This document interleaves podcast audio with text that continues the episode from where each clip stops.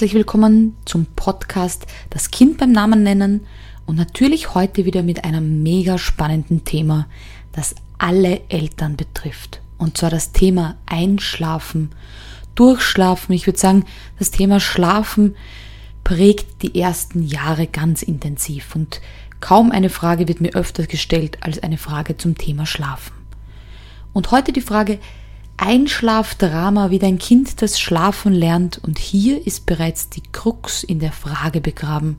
Dein Kind muss gar nicht einschlafen lernen, weil es hat auch schon im Mutterleib geschlafen. Ohne deine Hilfe, ohne dein Zutun gab es schon im Mutterleib Stunden des Schlafens und der Wachphasen gut, ich verstehe schon aus Sicht der Mütter, es passt wahrscheinlich nicht ganz in unser Leben, dass das Kind halt schläft und wach ist, wann es will, weil wir haben eben so Dinge wie Babyschwimmen, Kinderturnen, Verpflichtungen, Kaffeetratsch mit der Nachbarin, Schwiegermutterbesuch, also alles Dinge, die irgendwie wichtig sind oder vermeintlich wichtig. Und da ist es irgendwie doof, wenn das Kind dann gerade quengelt und müde ist. Gerade dieses Schlafen hat so viele Mythen, dass ich hier mit einigen aufräumen möchte.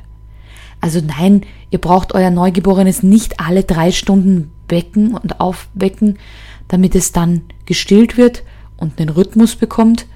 Auch das ist schon längst überholt und ich sage immer, never touch a running system, also niemals ein schlafendes Kind wecken, um ihm dann die Brust oder das Fläschchen ins Gesicht zu drücken.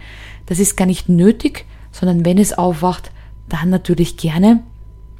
Aber da beginnt es schon, dass man versucht, von klein auf dem Kind eine Art Rhythmus anzutrainieren. Und das ist vielleicht so in Zeiten gewesen, wo man arbeiten musste, wo man das Kind dann eben nicht jederzeit anlegen konnte und stillen oder Fläschchen parat hatte, war das ganz wichtig, essentiell und hat das Leben erleichtert. Aber die meisten von uns sind zumindest die ersten Wochen und Monate in Karenz zu Hause. Und das ist unsere Aufgabe hier, um uns, uns um das Kind zu kümmern. Und auch wenn es sagt, ja, aber ich muss arbeiten, weil wir haben einen Familienbetrieb, ein Weingut oder etwas, wo man sagt, na gut, das wartet jetzt nicht drauf, ähm, ich muss mithelfen, auch dann kann man das Kind entweder mitnehmen oder eben abgepumpte Muttermilch der Person, die aufs Kind aufpasst, mitgeben. Also es gibt immer eine Möglichkeit zu sagen, okay, wenn es schläft, dann schläft es und wenn es Hunger hat, hat es Hunger. Jetzt wird das Kind aber größer und auch schon zu Beginn ist die Frage, wo soll denn das Kind schlafen oder wie soll es schlafen? Familienbett, extra Bett, extra Zimmer. Am besten würde die Gesellschaft es haben, das Kind sagt schon mit wenigen Wochen Gute Nacht, Mama, geht ins Kinderzimmer, dreht das Licht ab, legt sich ins Bett und schläft. Das ist so eine abstruse Wunschvorstellung, wie das ablaufen sollte. Schläft alleine ein. Wenn ich das schon höre, schläft alleine ein. Also wenn das irgendeine Art von Pokal oder Wettbewerb ist, wie alt das Kind, in welchem, wie, wie viele Monate alt, wenn es schon alleine einschläft. Also ich sag's wie es ist, ich schlaf lieber mit meinem Partner, mit meinem Mann ein, anstatt alleine. Gut, wenn man einen schnarchenden Partner hat, dann ist auch alleine einschlafen gut, aber ich glaube, ihr wisst, was ich damit sagen möchte. Das ist kein Wettkampf oder kein Wettbewerb, welche Mutter ihr Kind früher zum Einschlafen bewegt. Und das muss es auch nicht lernen.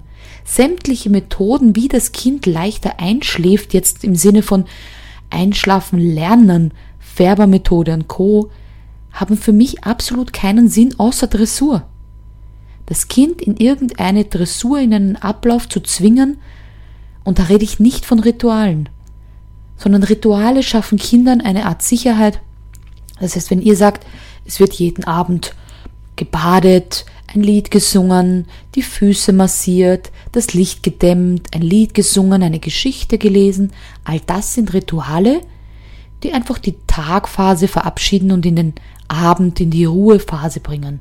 Und das ist ganz wichtig, weil es muss ja das Schlafhormon gebildet werden und das Kind muss sich auch vom Tag verabschieden können. Wichtig ist hier, für mich ist immer eine Einschlafbegleitung. Warum? Weil die Kinder in diesem Alter noch nicht wissen, wenn sie einschlafen, dass sie hoffentlich in den meisten Fällen auch am nächsten Tag wieder aufwachen. Das bedeutet, dieses Loslassen vom Tag ist für die Kinder immer ja, man könnte es beschreiben wie ein kleiner Tod, ein Loslassen von der geliebten Mama. Und das könnt ihr beobachten, wenn Kinder, egal ob in der Trage oder im Kinderwagen, dass die mit aller Kraft, mit dem gesamten Körper und mit ihrer gesamten Kraft gegen den Schlaf kämpfen. Weil sie wollen nicht Goodbye sagen zu Mama oder zu dieser Bezugsperson.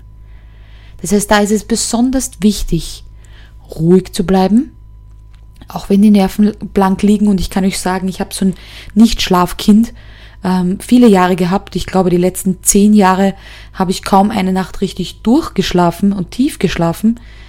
Das heißt, ich kenne auch den Leidensdruck, wenn man einfach müde ist und nur will, dass das Kind endlich schläft. Also fühlt euch hier umarmt und verstanden, aber ich habe mir immer gesagt, nee, gerade der Übergang zwischen dem Erlebten am Tag und in die Nachtphase ist extrem wichtig. Wichtig für die Gehirnentwicklung, weil Kinder, die in Panik und mit viel Weinen und Schreien schlafen gehen und einschlafen dann vor Erschöpfung, können keine Synapsen bilden, können das Erlernte des Tages nicht verarbeiten. Und deshalb ist es besonders wichtig, hier keinen Stress zu haben.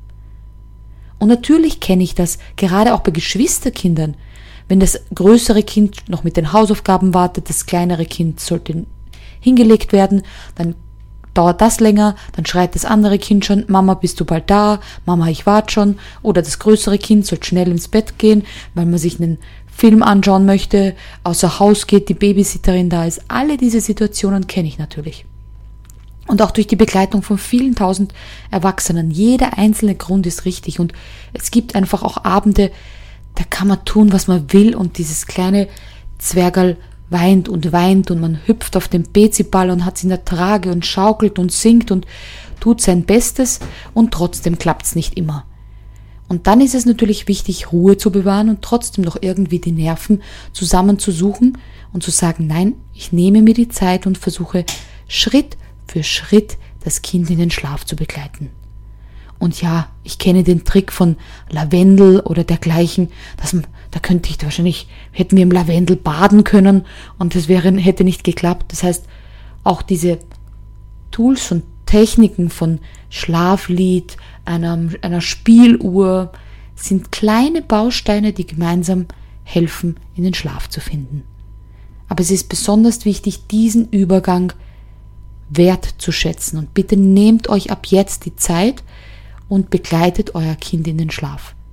Entscheidet für euch auch, wo euer Kind schlafen kann.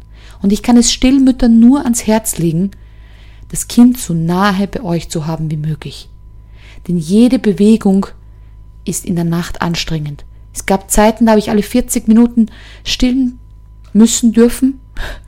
Und da wäre es eine Katastrophe gewesen, alleine nur im Zimmer aufzustehen und zum äh, Bett, zum Extrabett zu gehen. Da war ich froh, dass das Kind in einem so einem Beistellbett direkt an mir dran lag oder eben in einem Stillkissen zwischen uns beiden lag, so dass ich einfach nur rübergreifen musste, es anlegen konnte. Für die Mamas, die sich ums Fläschchen kümmern müssen in der Nacht, ihr seid damit beschäftigt, das Fläschchen zu wärmen, ähm, auf Temperaturen zu prüfen, dann auch noch ins Nebenzimmer zu gehen, ist wahnsinnig anstrengend, weil ja so und so immer wieder aufstehen bedeutet für die Mama oder den Papa. Also macht euch gerade diese Schlafsituationen so angenehm wie möglich. Wenn das Kind sich durch jedes eurer Geräusche immer wieder aufwacht und sich gestört fühlt und ihr das Gefühl habt, bei jedem Schnarchen eures Partners oder eures Manns wird das Junge, also das Baby geweckt, dann vielleicht ist es eine getrennte Schlafsituation für euch, vielleicht ist es auch das Familienbett. Hier aber einfach von außen keine Stimmen zulassen. Es geht niemandem was an, wo ihr schlaft und wie ihr schlaft, denn das ist eure Privatsache. Und genauso wie ich es großartig finde, wenn Familien noch mit größeren und kleineren und Geschwisterkindern und alle in einem Raum schlafen und sagen, wow, wir lieben das. Genauso großartig finde ich es, wenn man sagt, hey, die haben ihre Zimmer und die fühlen sich da wohl und haben ähm, ja ihre eigene Partyhöhle. All das darf sein, aber bitte nicht von außen irgendwelche Schwiegermonsterstimmen oder Klugscheißerstimmen haben, wie ihr euer Kind zum Schlafen legen habt.